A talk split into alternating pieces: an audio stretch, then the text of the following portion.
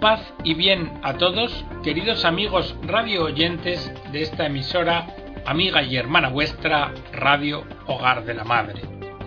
Bienvenidos a una nueva edición del programa El Galeón. En la edición de hoy os acercamos la figura de Cecilia Eusepi, que se ha considerado como una hermana espiritual de Santa Teresita del Niño Jesús y que ya ha sido declarada beata en ceremonia el 17 de junio de 2012 en la ciudad de Nepi, en Viterbo. ¿Cómo se definía Cecilia Eusepi a sí misma? Quizás os sorprenda, como un payaso medio bobo e inútil. Así lo ha escrito de ella misma. A veces incluso se maravillaba y decía Me pregunto asombrada, de vez en cuando, qué atractivo puede haber hallado en mí Jesús que lo atrae hacia mi nada, que me colma con sus cuidados más afectuosos. Y creo que la única respuesta posible es mi debilidad extrema. Esto es lo que le atrae hacia mi nada que soy yo. Y es que os traigo la historia de una muchacha de una breve vida que pocos han conocido. No, no era un genio ni ha dejado ninguna gran obra, nada sensacional ni especial, pero para alguien, para Dios, fue una persona de mucho valor.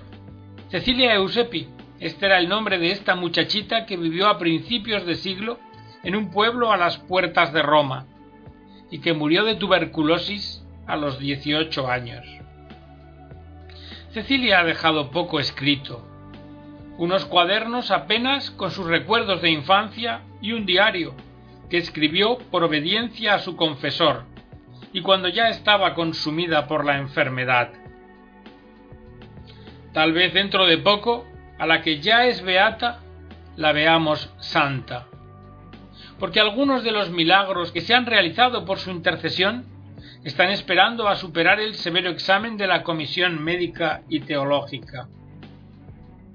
Juan Pablo II la declaró venerable en 1987, beata, como ya os dije, en 2012, y muchos la consideran hermana espiritual de Santa Teresita del Niño Jesús, pues se parece a esta gran santa en muchos aspectos y así lo dice Tito Sartori, el postulador general de su causa, que defiende que no sería arriesgado definirla como una pequeña Teresita. Y es que resulta que entre las figuras de santidad reconocidas por la Iglesia, Cecilia parece que es la que más ha absorbido y seguido hasta el fondo el llamado caminito, ese camino de santidad que ha indicado la gran santa francesa patrona de las misiones. Pero ahora vamos a centrar nuestra mirada en la ciudad de Nepi, una antigua ciudad de la Tuscia a 40 kilómetros de Roma.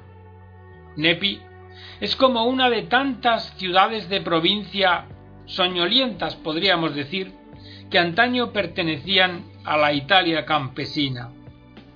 Y es allí, precisamente a Nepi, donde fue a vivir Cecilia, que venía de Monterromano, el pueblo vecino donde había nacido el 17 de febrero de 1910, siendo la última de once hermanos. Con la madre, viuda, a los pocos días de nacer Cecilia murió el padre, y con el tío materno, se estableció a tres kilómetros de la ciudad, en un caserío llamado La Masa, propiedad de los duques Lante de la Rover, donde su tío trabajaba como granjero. Cecilia era una niña muy vivaz y sensible, y creció rodeada de un cariño particular, sobre todo por parte de su tío, a cuyos cuidados se la había confiado su padre antes de morir. A los seis años, igual que tantas otras niñas del pueblo, fue enviada a la escuela en el internado para huérfanas de guerra del monasterio cisterciense de Nepi. Por su destacada sensibilidad y rapidez en aprender todo cuanto se le enseñaba, Las monjas no escondían su esperanza de verla un día en el claustro. Pero no era la vida monástica lo que atraía a Cecilia. A unos cien metros del convento se encontraba la parroquia de San Ptolomeo, regida por los siervos de María, y al lado el seminario, que por aquel entonces estaba lleno de aspirantes a sacerdotes para las misiones. En torno a la parroquia de San Ptolomeo giraba toda la vida juvenil de la ciudad, y Cecilia, una vez terminada la escuela primaria, empleaba en la parroquia su tiempo y en ese ambiente parroquial maduró tempranamente y con sorprendente claridad su vocación. Tanto es así que a la edad de doce años, con otras compañeras mayores, pide entrar como terciaria en la Orden de los Siervos de María, y al año siguiente, a pesar de su joven edad y de los intentos de hacerle cambiar de opinión por parte de sus familiares, el obispo le concede la dispensa para entrar como postulante en las mantelates siervas de María. Más tarde irá a estudiar a Roma, Pistoia y por último a Zara. Cecilia aspiraba ir a las misiones, pero su deseo no se cumplirá. En octubre de 1926, debido a la enfermedad que dos años después la llevará a la muerte, regresa a Nepi. Y esta es toda su breve vida, y de todas sus circunstancias habla Cecilia misma en su narración autobiográfica Historia de un payaso. Cecilia la titula así, un título humorístico, emblemático de la consideración que tenía de sí misma. Ella se definía como un payasín, nada más. Cecilia escribe es verdad, pero lo hace por obediencia al padre Gabriele Roschini, su confesor, a quien entrega sus vivencias en junio de 1927, escritas en un viejo cuaderno de escuela, y le ruega Padre, perdóneme si soy tan desordenada, y perdone el título, pero no he encontrado otro mejor para mi historia. Esta petición de que escribiera un diario había nacido del cardenal Alessio Lepicier, de la Orden de los Siervos de María, que durante sus visitas a Nepi había tenido la oportunidad de conocer a esta hermosa muchachita de mirada clara. Y esto lo refirió el padre Roschini en el proceso así. Un día, su eminencia me recibió en audiencia y le informé que Cecilia había regresado a Nepi debido a la enfermedad que padecía. Y su eminencia me dijo Esa muchacha es signo de la gracia de Dios. Es un alma elegida. Mire, padre, haría usted bien si le pidiese a la joven que escribiera un diario, porque estoy seguro que nos sería de provecho. Y la historia sencilla de un payaso comienza precisamente con la intención de cumplimentar la voluntad de sus superiores, a pesar de que le costara fatiga por los sufrimientos que le provocaba la enfermedad. Y por esto, escribe Cecilia, de buena gana me preparo a este trabajo, sabiendo que es grato a Jesús, ante todo, obedeciendo. Luego, manifestando su misericordia infinita hacia mí, que soy pequeña y debilísima florecilla. Este diario se detiene bastante en los años de la infancia de Cecilia, y ella usa un estilo repleto de imágenes y de comparaciones tiernas e infantiles que se desenvuelven en una narración conmovida y rica de detalles. Cecilia tiene un recuerdo extraordinario de objetos y emociones vividas durante sus primeros años, y junto a la percepción de su fragilidad aparece clara en ella desde el principio la de ser amada de una manera particular y sin ningún mérito personal. A veces nos hacen sonreír sus expresiones dialectales e ingenuas, que contrastan aparentemente con la sabiduría que caracteriza sus reflexiones. Quien lea la narración de Cecilia tal vez se asombre por el modo infantil y confidencial que tiene de hablar de su vínculo de pertenencia a Jesús. Sí, amo tanto a Jesús. Pero, ¿dónde están las obras? Las obras que demuestren este amor. No las tengo, Padre, pero no me asusto. Volaré hacia Él con las alas de mis grandes deseos. O mejor, trataré de ser una niña pequeña para estar siempre en sus brazos. Porque, ¿qué obras se pueden pretender de los niños? Los niños, para demostrar su cariño, usan sólo caricias y besos. No ofrecen nada más que pequeñas y humildes flores del campo, pudiendo, eso sí, tener cuantas quieran. Toda la sabiduría de Cecilia reside en este ser de niño, abandonado a la gracia de Dios. Lo mismo que con Santa Teresita del Niño Jesús pasaba. Y ella misma lo cuenta.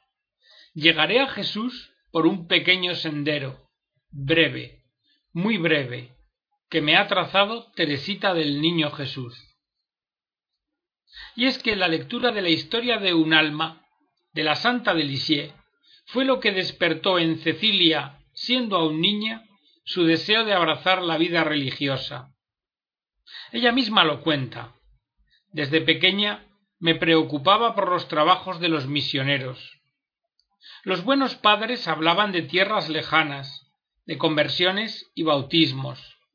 Las aspiraciones más grandes colmaban mi corazón, y yo también esperaba ir lejos donde nadie me conociera para dar a conocer y a amar a Jesús, igual que lo amaba yo, porque deseaba la salvación de las almas de los pobres infieles, y así sellaría mi fe con la sangre. Las monjas nos contaban las vidas de los santos, y un día tuve ocasión de leer la historia de Teresita del Niño Jesús. De un tirón la leí entera, y me conmoví hasta llorar. La verdad es que no entendí mucho, pero una cosa sin embargo sí la comprendí enseguida. Que la santidad no consiste en la grandeza de las mortificaciones, ni en lo grande y extraordinario de las obras y de las acciones. Esa santidad no es para todos. Y sentí en el corazón que este que había encontrado era el camino que debía seguir. Cuando Cecilia lee la historia de un alma, aún no había cumplido diez años, y Teresa de Lisieux todavía no había sido proclamada venerable. Cecilia contará más tarde. No había pensado nunca llamarla hermana, aunque había notado entre su alma y la mía gran semejanza, no por la correspondencia a la gracia, sino por los dones de gracia que Jesús nos había concedido. Tito Sartori nos cuenta que la importancia de la lectura de la vida de los santos, en particular la de la santa francesa, para la vivencia humana de Cecilia, es incalculable, porque la narración autobiográfica y su diario son testimonio y documentación clara a este efecto. Cecilia manifiesta su dependencia de Teresa evidente tanto en el uso de conceptos como en las mociones del espíritu, el cantar la misericordia del Señor, la conciencia de la propia debilidad, el sentirse atraída por Jesús.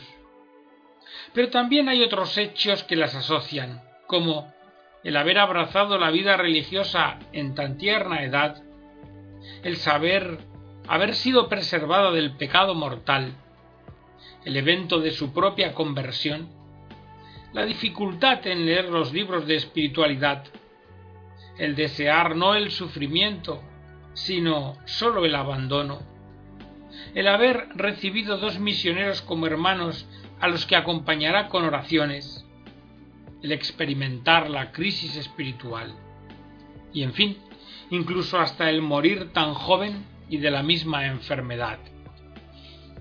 Decíamos que Cecilia Eusepi se definía a sí misma como la pequeña nada de Jesús. Y esa pequeña nada, el 23 de octubre de 1926, regresa a Nepi, donde comienza para Cecilia el último breve y doloroso camino de su vida marcado por la manifestación y agudizamiento progresivo de la tuberculosis. Este periodo es aún más doloroso por la soledad de lo que llamará el exilio en la masa. Un exilio que le hará sufrir porque era consciente de que no tomaría los votos, por la lejanía de Nepi y por las calumnias de los propietarios de la finca. Su único consuelo es la devoción filial a la Virgen Dolorosa, a la que ella llama su corazón, por una parte, y también la Eucaristía, su tesoro, por otra parte, la devoción filial a la Virgen Dolorosa, a la que ella llama su corazón, por una parte, y también la Eucaristía, su tesoro, por otra parte, y que el padre Roschini le lleva dos veces a la semana, en cualquier condición de tiempo, y que cumple puntualmente. Este exilio se rompe con frecuentes visitas de los campesinos, de los compañeros de acción católica y de los jóvenes del seminario, que la visitan acompañados por los padres sacerdotes, que no pocas veces piden a la muchacha enferma y poco instruida consejos para sus homilías. En estos últimos años, Cecilia tomará una conciencia lucidísima del caminito, y lo describe así humildad, abandono y amor. Abandono, dice, qué preciosa virtud. Ojalá todos te comprendieran. La tierra se transformaría en la antecámara del paraíso. Porque este santo abandono nos hace descansar tranquilamente sobre las rodillas de Jesús, nos hace dormir posando nuestra cabeza sobre su corazón, nos hace vivir felices, porque abandonados a este amigo, estamos seguros de nuestro destino. Es como el niño que debe atravesar de noche un bosque con su madre y se agarra a las faldas de ésta seguro de que su madre lo llevará a buen puerto. Porque así Así es el alma que se abandona a Jesús. A Cecilia, hasta el final de su vida, le acompañará esta sencillez y alegría. Murió cantando las oraciones a María que había aprendido cuando pequeña. Era el 1 de octubre de 1928. Y fijaos, también esta fecha parece una coincidencia.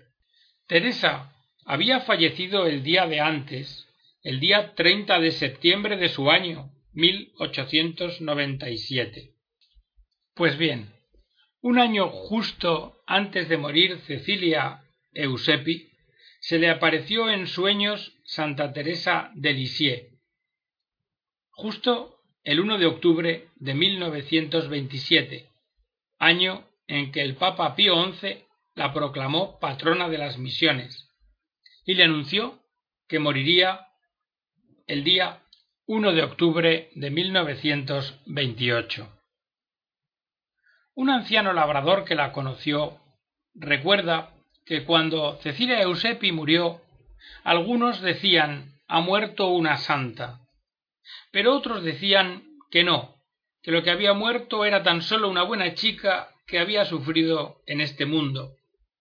Lo cierto es que su funeral fue una fiesta, lo mismo que ir a una boda, los siervos de María, en su honor, dieron una comida, y en aquel mismo día les llegó de benefactores lejanos una cantidad de dinero suficiente para resolver las estrecheces económicas del seminario, que casualmente había sido el deseo de Cecilia. Aún hay otro deseo de Cecilia que se cumplió. Ella hubiera querido reposar para siempre en la iglesia de San Ptolomeo, al pie del altar de la Dolorosa, donde precisamente estaba su corazón, como ella misma escribía. Y así ocurrió. Durante la Segunda Guerra Mundial, cuando por temor de los bombardeos los frailes decidieron trasladar sus restos mortales dentro de la iglesia, abrieron el ataúd y comprobaron con sorpresa que el cuerpo estaba intacto, tan intacto e incorrupto como lo está hoy en día Y el padre Pietro, actual párroco de San Tolomeo, dice que la piel de la beata era tan suave que parecía que estaba durmiendo. Eso sí, al vestirla nos dimos cuenta de que en la espalda tenía una amplia herida que dejaba al descubierto las entrañas. Y nuestra sorpresa fue doble, pues notamos que no había ninguna señal de devastación producida por la tuberculosis. Qué mejor epitafio que las palabras de la propia Cecilia. Como ella misma, en Historia de un payaso, escribe, todo consiste en reconocer la propia nada. Estoy segura de que si Jesús hubiese hecho a otra alma las mismas gracias que me ha hecho a mí, la aureola de santidad no hubiera tardado en ceñir esa cabeza. Pero a Jesús le gusta bromear con sus criaturas y se complace por eso en colmar de gracias a aquellas de las que nadie se lo espera, porque quizás no son dignas, que se ven más miserables. Así, de esta forma, resplandece mayormente su misericordia, complaciéndose en su confusión y asombro. Dado que Cecilia Eusepi tomó el caminito de Santa Teresa de Lisieux en la búsqueda de Jesús, vamos a terminar el programa con el abandono en poesía de la Santa Francesa. En la tierra hay un árbol prodigioso, o misterio. Sus raíces se encuentran profundas en los cielos. Jamás bajo su sombra se pueden sufrir males. Seguro se reposa, sin miedo a tempestades. Amor se denomina ese árbol inefable, y el abandono es su fruto deleitable. Tal fruto en esta vida me da la bienandanza, a mi alma regocija su divina fragancia. Cuando toco este fruto me parece un tesoro, y gustado en la boca, resulta aún más sabroso. Él me abre en este mundo un océano de paz, y en esta paz profunda es siempre mi vagar. Me lanza el abandono a tus brazos, Jesús, sólo Él me hace vivir allá en tu cielo azul. A ti yo me abandono, oh mi esposo divino, y ya sólo ambiciono tu mirar peregrino durmiéndome en tu pecho te quiero sonreír y que te amo señor por siempre repetir como la margarita de cáliz amarillo yo humilde florecita siempre hacia el sol me inclino oh mi admirable rey y de mi vida sol es tu divina hostia pequeña como yo de su celeste llama el rayo luminoso hace nacer en mi alma el perfecto abandono. Todas las criaturas pueden abandonarme. Yo intentaré sin quejas junto a ti resignarme. Si tú me abandonases, sin tus dulces caricias, mi divino tesoro, aún te sonreiría. En paz quiero esperar tu vuelta, mi Señor, sin suspender jamás mis cánticos de amor. Nada, nada me inquieta, nada puede turbarme, más alto que la alondra, mi alma sabe elevarse. Más allá de las nubes siempre es azul el cielo, y se tocan las playas donde Dios tiene el reino. Yo espero en paz la gloria de la eterna mansión, pues tengo en el sagrario el fruto del amor. Y hasta aquí con esta poesía de Teresa de Lisieux, queridos amigos, terminamos la edición del programa de hoy, esperando que haya sido de vuestro agrado. Me despido de todos vosotros, emplazándoos a la próxima edición y deseándoos que Dios os bendiga.